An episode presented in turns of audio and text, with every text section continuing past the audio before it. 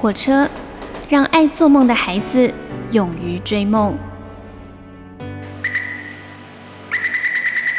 我们相信梦想就在下一站的捷运出口。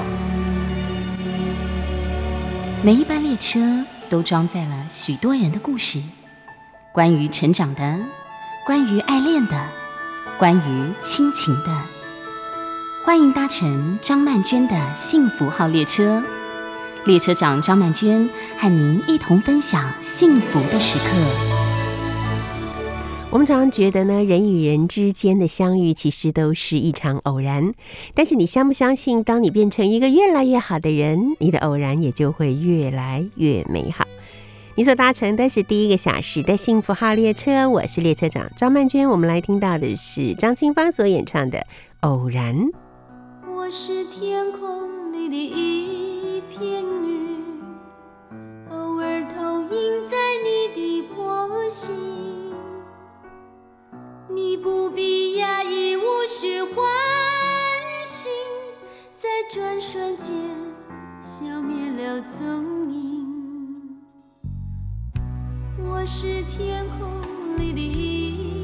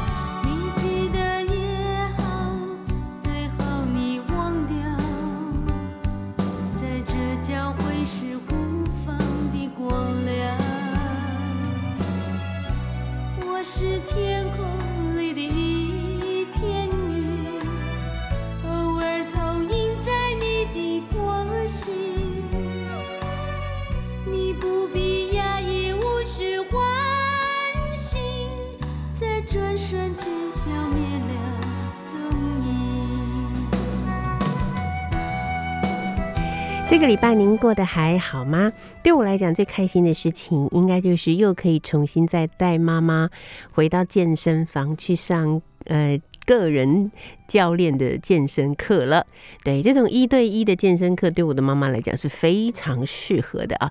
那当然啦，也有一些啊读者朋友会跟我说，好羡慕你哦，因为你的妈妈好像很合作哈，叫她干嘛她就干嘛。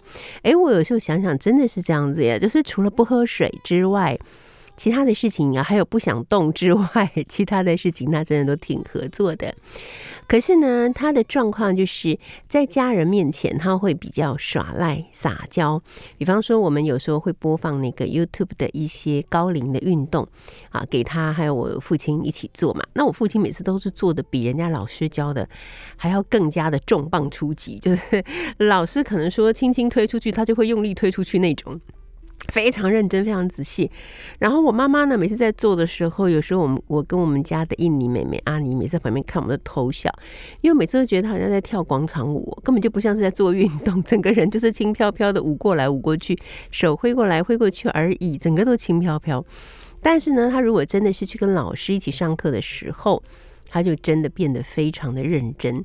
那我觉得特别好的是这些呃，针对可能比方说年长者啊，或者是一些身心障碍朋友的。训练的老师通常都是比较年轻的老师，像我妈妈的呃健身教练就是一个小鲜肉，好染了一头亮蓝色头发，好看起来超级的劲爆酷炫。可是他同时又是一个非常温柔的人，好，所以呢，每次我妈妈要去上他课的时候，都充满了期待，而且就会一直不断的有笑声传出来。对，然后有时候那个呃教练会问我妈妈说：“奶奶，你知不知道你今天为什么来啊？”啊，我妈就会说：“当然是来看你啊！”哦，很会被撩，有没有？好，然后我就觉得好像不管什么年纪，小鲜肉都是非常有用的一个妥妥的良方啊，一个良药的好的一个处方这样。好，那最近呢，我有呃，就是关心到一些跟我一样哈，在做这个长照工作的一些朋友们，呃，这不能叫长照的工作啦，应该是负担了长照的使命的朋友，那都是各自有不同的状况嘛。哦，那其中有一个呃朋友呢，就是他妈妈的情况也是，本来自己一个人在桃园那一带自己独居嘛。然后突然有一天，就整个状况就不 OK 了，然后他很紧张，就立刻把妈妈就从桃园接来台北，好跟他和他的伴侣一起住，还帮妈妈整收拾了一个房间。那这个朋友是非常擅长于做饭的，所以他也常常呃针对妈妈的需求，就做了很多东西给妈妈吃。但是呢，因为妈妈可能已经有点失智了，但是她的体能还是不错的。好，所以常常一不注意，妈妈就跑掉了，就自己一个人跑回去了。好，那然后就说我不要住在台北，我要住在我比较习惯的地方，好吧？那就让他回去住他比较习惯的地方。可是不久他又跑掉了，所以就对我的朋友来讲，他就是一个心力交瘁、提心吊胆的一个情况。好。那当他跟妈妈住在一起的时候，可能妈妈就说我不习惯，我不想住在这里，要回去。他为了尊重妈妈，就说好，那我把你送回去。然后邻居就会说：“哎，你妈现在需要照顾，你怎么不管她？你就让她一个人待在这里，这样怎么可以之类的？”啊，我觉得说真的啦，我们很难完全摆脱其他人对于我们的评价或是看法。所以，当一个照顾者他嗯呃。两难的时候，不知道该怎么做的时候，再加上这些其实不太相干的第三者啊，你一言我一语，真的是往往很容易就会摧折掉这个照顾者的心啊。然后，如果我的印象没有错的话，从妈妈的状况发生比较严重到现在，应该也差不多快要将近一年的时间。那我的朋友呢，现在就开始在考虑，他就有去找一些。嗯，比较属于安养院那样的地方，就是说希望可以把妈妈送去那边。那这样子的话，就因为他我的朋友也有很沉重的工作的负担，就是他也是必须要一直工作 要赚钱呐。那其他的兄弟姐妹呃，显然也没有打算要来负责任嘛。我就常常说这个。当照顾这件事情发生的时候，就是有人呢，就是永远站在第一线；有人呢，就会站在第二线。一定有人呢，就是永远不出现啊，就对了。啊，有人不出现，那所以呃，照顾的责任往往就是会落在那一个孩子的身上。所以，假设你是一个照顾者，可是却有兄弟姐妹可以互相帮忙，那我必须要说。哎，这才是你的福报哈！不，不是照顾父母是福报，是这种这种照顾，有人可以替个手啊，有人可以互相打气啊。我觉得，嗯，大家一起努力，让彼此的生活都不至于完全被压垮，不管是在经济上还是在呃实际工作的层面。然后我这个朋友就说，他一边去看安养院，去帮妈妈挑他觉得可能比较好的地方；另外一方面，他是无法停止他内心的自责与内疚。啊！我看到他的贴文，我心里真的觉得非常的非常的难受。好，他说，那我朋友就说，他现在想想，那些可以不用住在安养院的老人家，真的是太幸福了，太幸运了。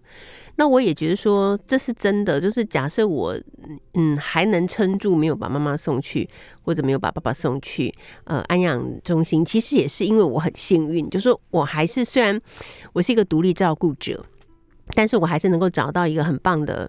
外籍看护，哈，只是说到了明年外籍看护的时间就到了。如果政府嗯无所作为的话，台湾其实真的将会出现一个非常可怕的巨大的照顾缺口。其实现在台湾的照顾缺口已经出现了，嗯。有多少人非常需要找到外籍看护，但是他们却没有办法找到外籍看护。当没有外籍看护的时候怎么办？那就是家里必须要有人要去牺牲，或者是要去断绝自己生活的一切，然后投入这个照顾里面。那是一个不知道会有多长的时间的一段非常大的试炼跟。你要说是地狱生活也不为过，好，可能会有人说你怎么这么不孝，说什么地狱？你没有照顾过，你不知道，我不必跟你解释 哈。但是照顾过的人一听就可以心领神会了。这个不是说照顾父母是地狱，而是你自己的心灵其实是在地狱里面的。好，那嗯，我我很幸运，因为我有一个还不错的外籍看护啊。然后再来就是说我有一些好朋友，他们呃。愿意在呃工作以外哈，包括工作，就常常给我一些支援哈，就是我需要帮助的时候，我知道他们会替我补位，好，类似这种。那我当然虽然有时候也用长照，可是呃，我用长照的时候，我的感觉啦是说大概百分之五十奏效了，就是我可能只有一半的手气能够找到不错的，嗯，就是居家看护哈，呃。我说百分之五十说多了哈，其实我是百分之百找不到理想的居家看护，我必须要上平台花很多钱才能够找到那种完全自费的居家看护来照顾我家里的长辈。好，那当然这个这个中间有很多很复杂的原因哈，那我我只能说可能是我的手气比较差吧。好，但是嗯，我真的很想告诉，实在是。走投无路，而最后决定要把家里的长辈送去安养中心的朋友说：“你千万不要觉得自责，更不用内疚，因为如果你还有能力可以做，我相信你不会有这样的选择。你做出这样的选择，你其实当然是站在让大家都能够继续活下去的这个意念上面做了这样的选择。所以，既然你做了这样的选择，那么你从心里就要去接受，这就是此刻最好的安排了。”好，我们先来听到这首歌是顺子所演唱的《我的朋友》。我有个朋友叫做贝利苏，他天生浪漫，最怕寂寞。我们常约在街角的咖啡，交换着心情和恋爱。有过几次感情好与坏，最后还是坐在这里说一说苦恼。说一说悲哀，只有他陪我，没有谁。也许那。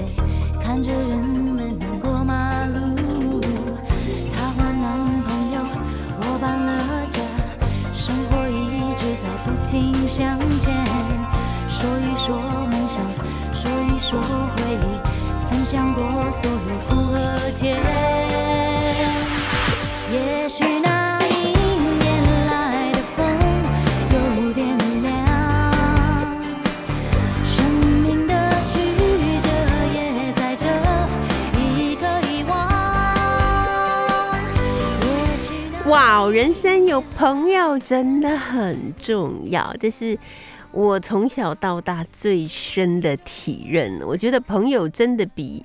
有时候比亲人呢对我们的影响，或者是给我们的情感来的更加的重要。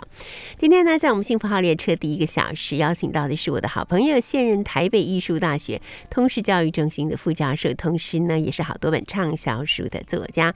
目前正在忙于电影的拍摄啊，就是我们大家都很熟悉的智商心理师许浩怡。浩怡好，Hello，曼健老师好，大家好。是每次看到浩怡，都觉得是一个很疗愈的过。过程哈，不管是 你做的事、你写的书哈，你要分享的一些想法。那今天来到我们幸福号列车，要跟我们分享的是什么呢？哇，这部片我觉得很有深度，嗯嗯，叫三十九啊哈，而且是我的女女神演的，我的韩国女神，原来也是孙艺珍吗？是，而且也是我老公演艺圈的太太。哎呦，怎么搞的？冠莹也是这么说的，哎，为什么？哎，大家的审美观都非常的接近哈。对，三十九。那它主要是以三位三十九岁的都会女性为主，讲述她们的生活里面所发生的各种情感事件。那其中有一位呢，就是他们三呃有三个女生嘛，她们都是很好的朋友。然后其中有一位是因为罹患了癌症，所以将不久于人世。而她选择的是不积极医疗，啊，就是听从生命的自然规律，哈，呃，她希望可以用这样的方式走完她人生的最后一段。所以他们其实就展开了一段。比较漫长的告别，对，好，那在这个比较漫长的告别的过程之中，我们看到了他们如何对彼此付出爱、付出关心，然后呃痛对方的痛啊，然后快乐对方的快乐那个过程。你在看的时候有哭吗？当然啊，对呀，我想说浩一定是哭到不行，连我 连我看到后来都忍不住哭了，因为。啊，我的经验是这样子，因为我在四十九岁那一年失去了一个很好的异性朋友。那呃那时候，呃，我只觉得我我失去他感到很痛，但是真的是过了很奇怪，就是过了这么多年了，我就觉得哇，原来我跟他之间的情感是很特别的，就很像亲情，很像友情，又很像爱情这样。其实就跟三十九。这个故事里面的那那几个女孩子，她们的感情其实很像。好，然后更妙的事情是在她没有走以前，我只觉得她是一个好朋友，但我不知道她对我有这么深的意义。当我明白的时候，她已经不在了。然后再来就是这个朋友，她其实是罹患胰脏癌走的，就刚好跟三十九里面那个女主角的病是一样的。对，所以我觉得对我来讲，真的是有一个双重的。呃，情感的冲击。那有人说，有一些也是在做电视的朋友说，为什么大家这么喜欢三十九？你不觉得他全部都老梗吗？啊，什么车祸啦，哈，癌症啦，哈，然后小三啦，外遇啦，什么领养小孩，都是老梗。就不知道他到底是在红什么，会是老梗，不知道到底他在喜欢什么这样子。花老师，你觉得呢？其实他说的没错，这些是老梗啊，但是为什么大家还是这么喜欢啊？我觉得对我来讲，老梗的定义就是说，你同样的情节，然后用同样的方式跟同样的深度在刻画，那就是老梗。说得好。可是深那个三十九不一样啊，他虽然是孤儿，可是他刻画出孤儿的深度。嗯。他虽然是癌症，他是可是他刻画出癌症的另一面。嗯。其实我看完这三个女生，其实我第一个惆怅的感觉，第一个哭点是。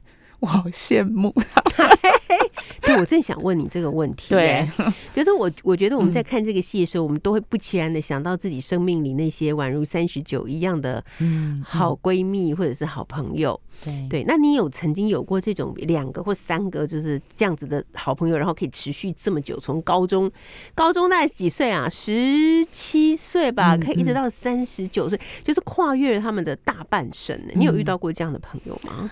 我觉得应该是有，然后可是看这部片，我第一个就是在思考，就是我觉得好像跟那个角色，就是跟主角们比起来，我觉得我好像显得比较无情一点。嗯，就是说，即即便人生当中，其实每一个阶段都会遇到像这样的姐妹淘，而且小时候都会说，哎，我们一辈子，对，我们要做一辈子的好朋友。我后来知道这句话不能随便乱讲，因为随便讲这句话的时候，你就会。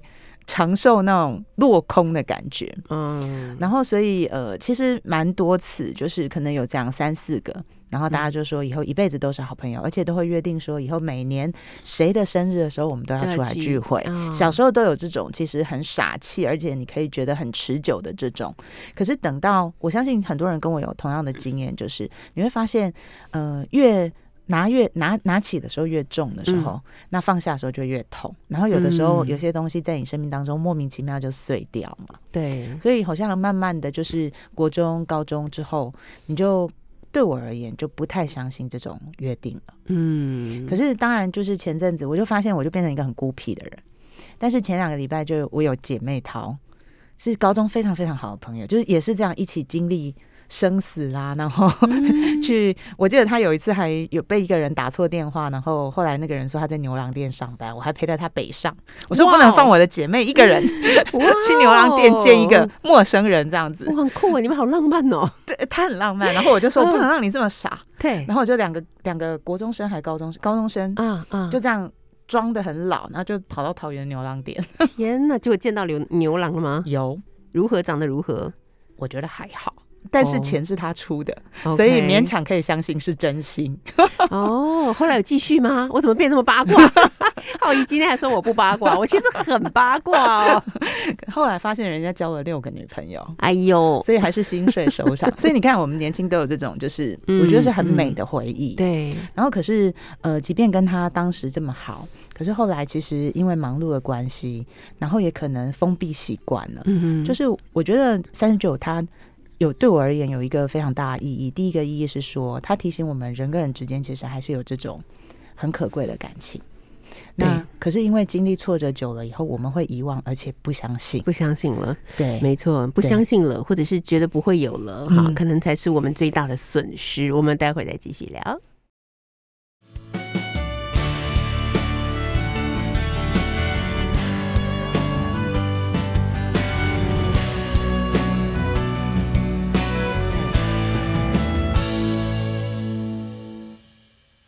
在无穷无尽之间，充满呐喊的字眼。十七岁的我们在那边，在未来摊开之前，期待又怕受伤害。是我和你，和你说着梦想，说着心愿。在有来有往之后，三种特别的语言。上天选了我们为成全，在潮起潮落之间，将我环绕的世界，拾起许多情节，如此和谐，如此无间。时间的长河，我非你们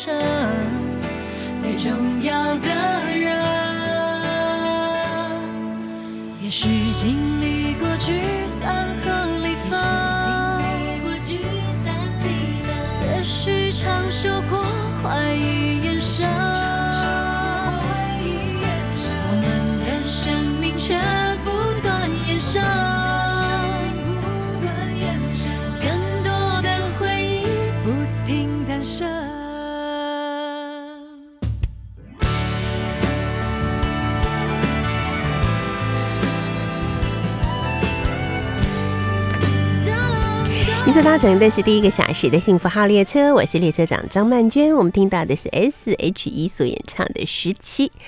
啊，当我们十七岁的事情，好多事都在发生，好多期待都在我们的生活之中蠢蠢欲动。今天呢，我们要跟大家都很熟悉的畅销书作家啊，然后也是智商心理师，目前正在忙着拍电影的浩怡老师啊，来聊一部很夯的韩剧，叫做《三十九》。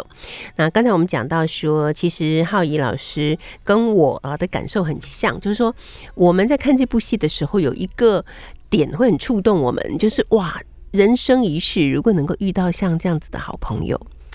真的是死而无憾的感觉，对不对？然后我觉得我们在年轻的时候也都会受到一些伤害啊。比方说，我我那时候刚念研究所的时候，我跟一群成绩非常好的同学一起念，但我是属于成绩比较不好的。那呃，我就会想着跟大家一起去吃喝玩乐啊。有的时候会把他们带到我们家来，让爸妈做饭给他们吃，因为他们很多都是住在外地的。然后大家点书，你知道我们中文系不是要点书吗？然后一下子眼镜就都不服用啊，然后这些镜片都要再去换啊。然后就是什么，我我还特别跟我妈说，买一些维他命啊，给同学们，不是买给他们，呃，不是跟他们凑团去买，是我去买，然后给他们大家吃这样子。然后常常有时候我们去上课啊，就是呃中午哦就把他们接来家里吃饭。好，有的时候有的时候有些同学，比方说他他从我们学校跑去正大那里听课，然后 MC 来了哦，痛到不能动，打电话给我，一通电话我立刻坐计程车去把他接下来，然后让他在我们家休息，煮姜汤给他吃。可是其中就有一个同学，他那时候他失恋，我们大家一起陪他，我是我张罗的了，我很爱张罗这种，一起陪他呃去淡水坐渡船啊，跟他聊天啊什么的。结果后来。请他吃饭，他他不来；其他人都来，他不来，然后觉得很奇怪。一次可能是偶然，两次我就觉得有点怪怪。而其中有个同学就跟我讲说，就是那个我，我觉得我我是很真心在付出。他说，他说张曼娟什么都有了，你们干嘛还要去锦上添花？没有那个必要吧？然后我就我就有一点震撼，就是说哇，我这是真心换绝情，有没有？啊，那这件事情真的是给我蛮大震撼，就是我觉得有时候你。全心全意的为别人付出，为别人做了很多事情，但是别人的想法不一定是这样。所以我后来年纪越大，我越觉得三十九岁里三十九里面的这种感情太稀少，而多半可能就像是我们以前讨论过的《华灯初上》里面的 Rose 妈妈跟苏妈妈，表面上看起来很好啊，我也帮你过生日啊，可是心里面是充满了埋怨啊、嫉妒啊，或者是。阴暗面，嗯，对，嗯，我我觉得这部片三十九对我而言，其实有点光明到难以直视啊，真的。Me too, me too。虽然它的题材很阴暗，可是它的处理层面就是让你不得不相信这世界上还有这种东西，嗯，而且不得不承认，就是我们还在找这种东西。对，然后我觉得对我来讲，最大的是反省。就是说，我才发现说，我看他们为什么可以变成这样的关系的时候，我其实看到每个人都很勇敢。嗯，就比方说，呃，他其实前面是从葬礼开场嘛。对，其实就编剧而言，我觉得也很优秀，也很优秀，很厉害。对对对，因为他一开始的时候，其实就让你很好奇，说那到底是谁死葬礼？对对对对。可是他不是拍尸体，因为大部分都是拍尸体。嗯嗯嗯。然后就哎，一个人死了，谁杀了他？嗯嗯，可是他一开始拍 葬礼，你刚刚讲的是华灯吗？其实我以前也这样写，华灯嘛，是。可是后来你就会发现，他是他他是一群人在流泪。对，然后离开了，呃，失去了一个人。对，是谁离开？嗯，所以我我我很少看到这样的开场，可是这样的开场他就很扣，然后马上就倒回去嘛。所以就这个故事而言，其实他一开始就很吸引我，可是看进去的时候，就真的会越看越难过。前面还以为是喜剧，哎，真的我也是，哎，我都准备好笑了，因为孙艺珍不是 就是该演那种。哦，真的讲到这个，我真的必须要说。我以前了就觉得孙艺珍很美，对。我看这出戏，我才真的觉得孙艺珍真是又美又会演戏，没错，她在这出戏里面真的演的很好，我觉得她比《爱的迫降》好，因为这个这个戏本身其实是很有深度的，嗯，而且她的第二女主角就是得癌症的那个灿荣，灿荣。灿荣其实是《机智医生》的女主角，是大家都很爱她。对，就是她，哇，就是居然敢把两个这样放在一起飙戏，哎，可是他们俩看起来好和谐，是完全没有那种。对不对？竞争感，他们就是那种生死之交，就是生来就是要做好朋友的感觉。那然后当然，因为他们其实中间是有一个事件是去串在一起，因为呃，孙艺珍演的这个美昭这个角色，她是个孤儿嘛，对。然后所以她有一天知道她孤儿的身世以后，她就要去找她亲生父母。虽说是老梗，可是真的大家都会这样，就是就是。呃，人世间普遍存在的老梗，就很想知道，对，所以他会有共鸣啊。然后他就去找的过程当中，误打误撞遇到了第三个姐妹淘，嗯，然后再遇到这个灿荣这个角色，然后三个人才变成很好的朋友。对，其实我一看的时候，看到这里我就觉得很羡慕，因为我觉得就是好朋友呢，他第一个要素就是你们要一起经历过一些事。对，没错。然后，所以我对我自己的第一个反省是啊，我都躲起来，哪来跟人家经历一些事？你都躲起来，是不是因为你其实不太想让别人知道你内心的那一些比较软弱，或者是比较比较创伤的那个部分呢？我觉得大家都有尝试过想要去敞开那一面，嗯，可是其实敞开那一面对很多人来说都是不容易的，所以我们常常敞开以后，你就会变得很敏感，嗯，可是很敏感的时候，我觉得就很少有人会很勇敢的去说出，其实我很很敏感，很害怕。但是在这部戏里面，我觉得。三个女主角居然是可以这么勇敢到，我虽然敞开，我很敏感，可是我可以告诉你我很敏感。举一个例子，就是呃，灿荣被讲说，就是呃，女主角就是其实三个女主角对我来讲真的是三个女主角。孙艺珍那个角色，她先知道了她的好朋友灿荣得了癌症，然后她很想告诉他，但她没有办法告诉他。对，然后她就诠释出那种其实我们。很多东西你很难去表达出口那种感觉，以及他到底有多重视这个人。嗯，然后他就先告诉了，呃，在一个状况之下，告诉了他好朋友他得了癌症。对，然后同时间另外一个好朋友中了彩券。嗯哼，我觉得这段就很有意思。嗯，然后他们两个就说好，说我不要告诉他。对。好，那如果在这种状况下，如果我是得彩券的那一个人，我相信这是这是很多女生很熟悉的场景。我们最讨厌好朋友是三个的，嗯，三个几乎都会一定会有 最主要跟次要。我为什么永远都是那个次要的角色？难道我不重要吗？我不值得爱吗？我不够好吗？没错，而且我们小时候那个毕业监测都会写说，最好朋友是谁？对，最好的那个啊，最好只能有一个，不能有更，不能有两个啊。我们待会再继续聊。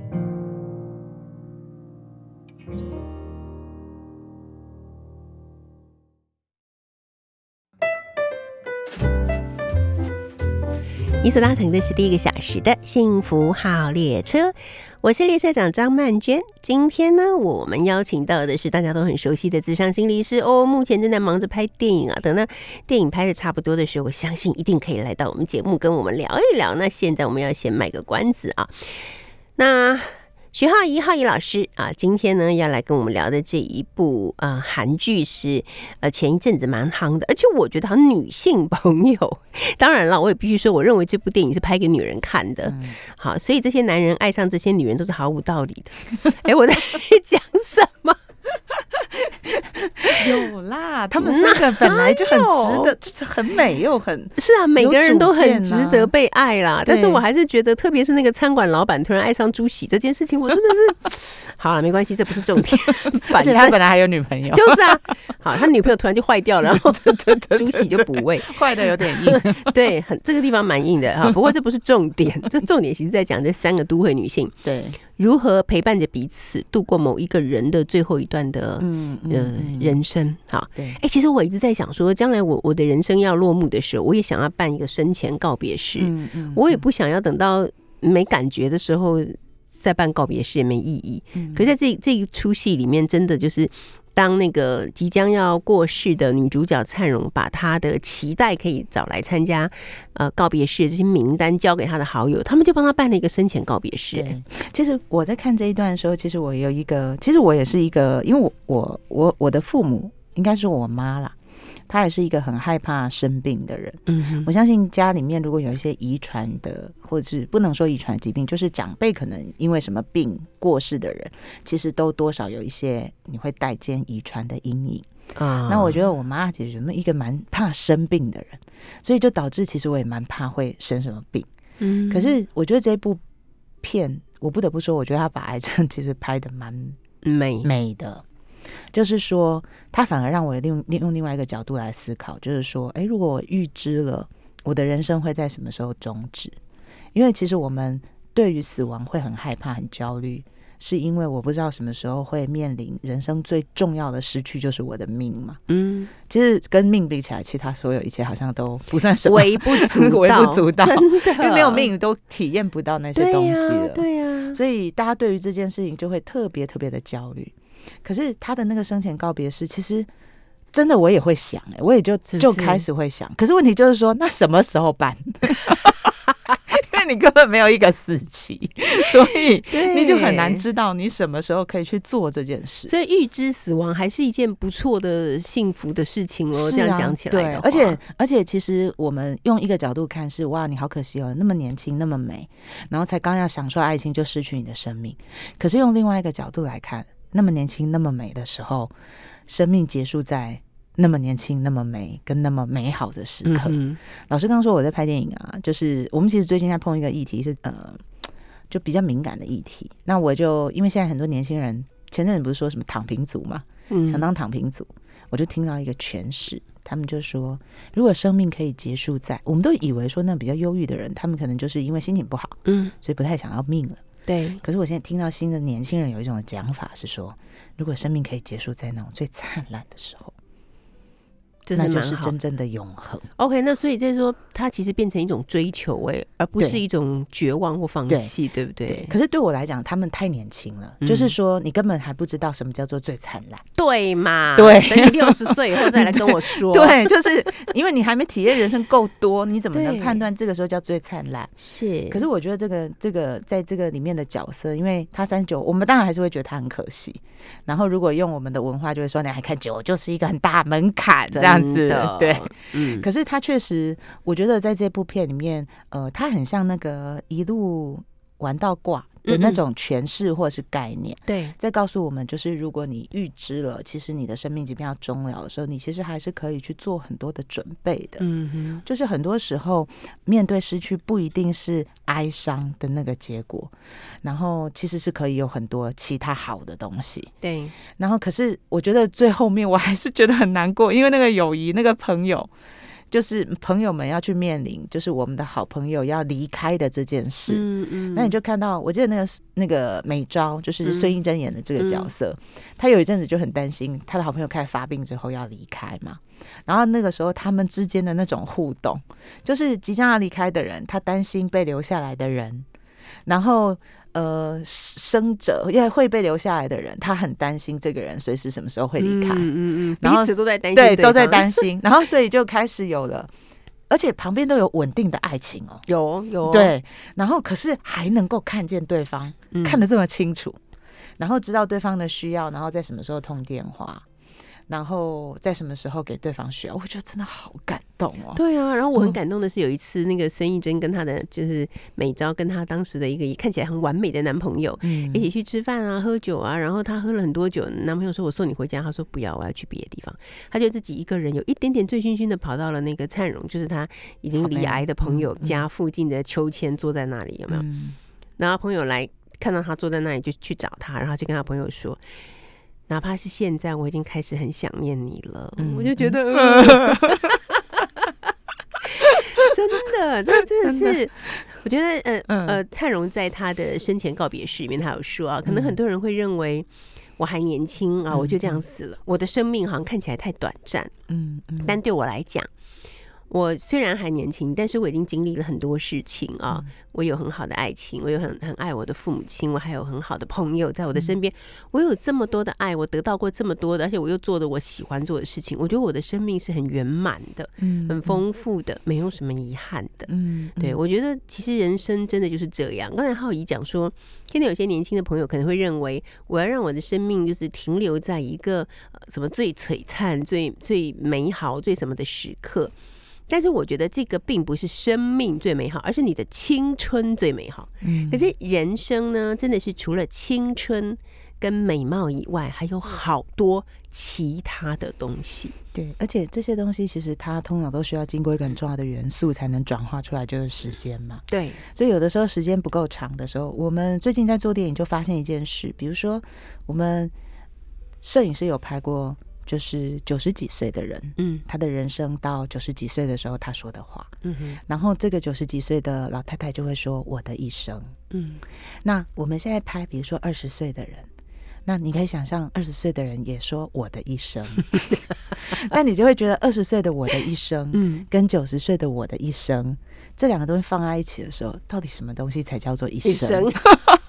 我跟你讲，我们小学五年级的小朋友 就会说：“我回头看我的一生，他也一生。”请问一下老师，这个要怎么改？就跟他说：“你现在只有九岁，不用谈一生，只要谈我回头看我的过去就可以了。”所以诠释的词字词要用对哦，不可以乱用哦。OK，真的对。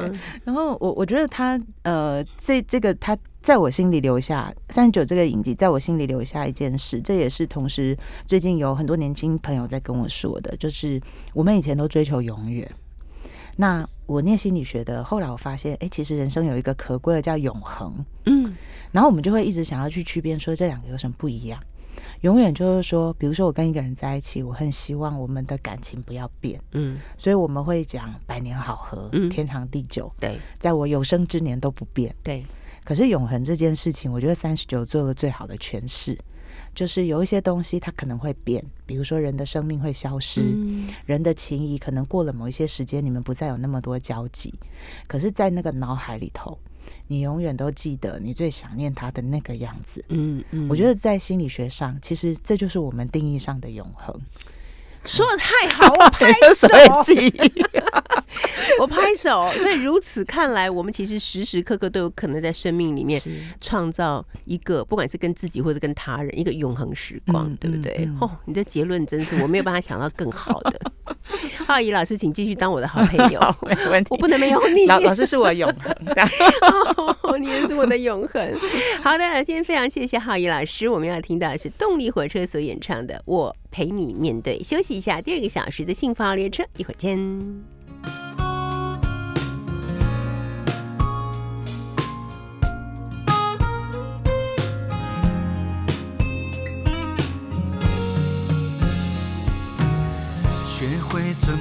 早午晚餐，温饱自己没有多难，只是心里空荡荡。不能说走就走，流浪。世界关闭掉游乐场，城市感觉好忧伤。痛的迷惘或沮丧心慌。我们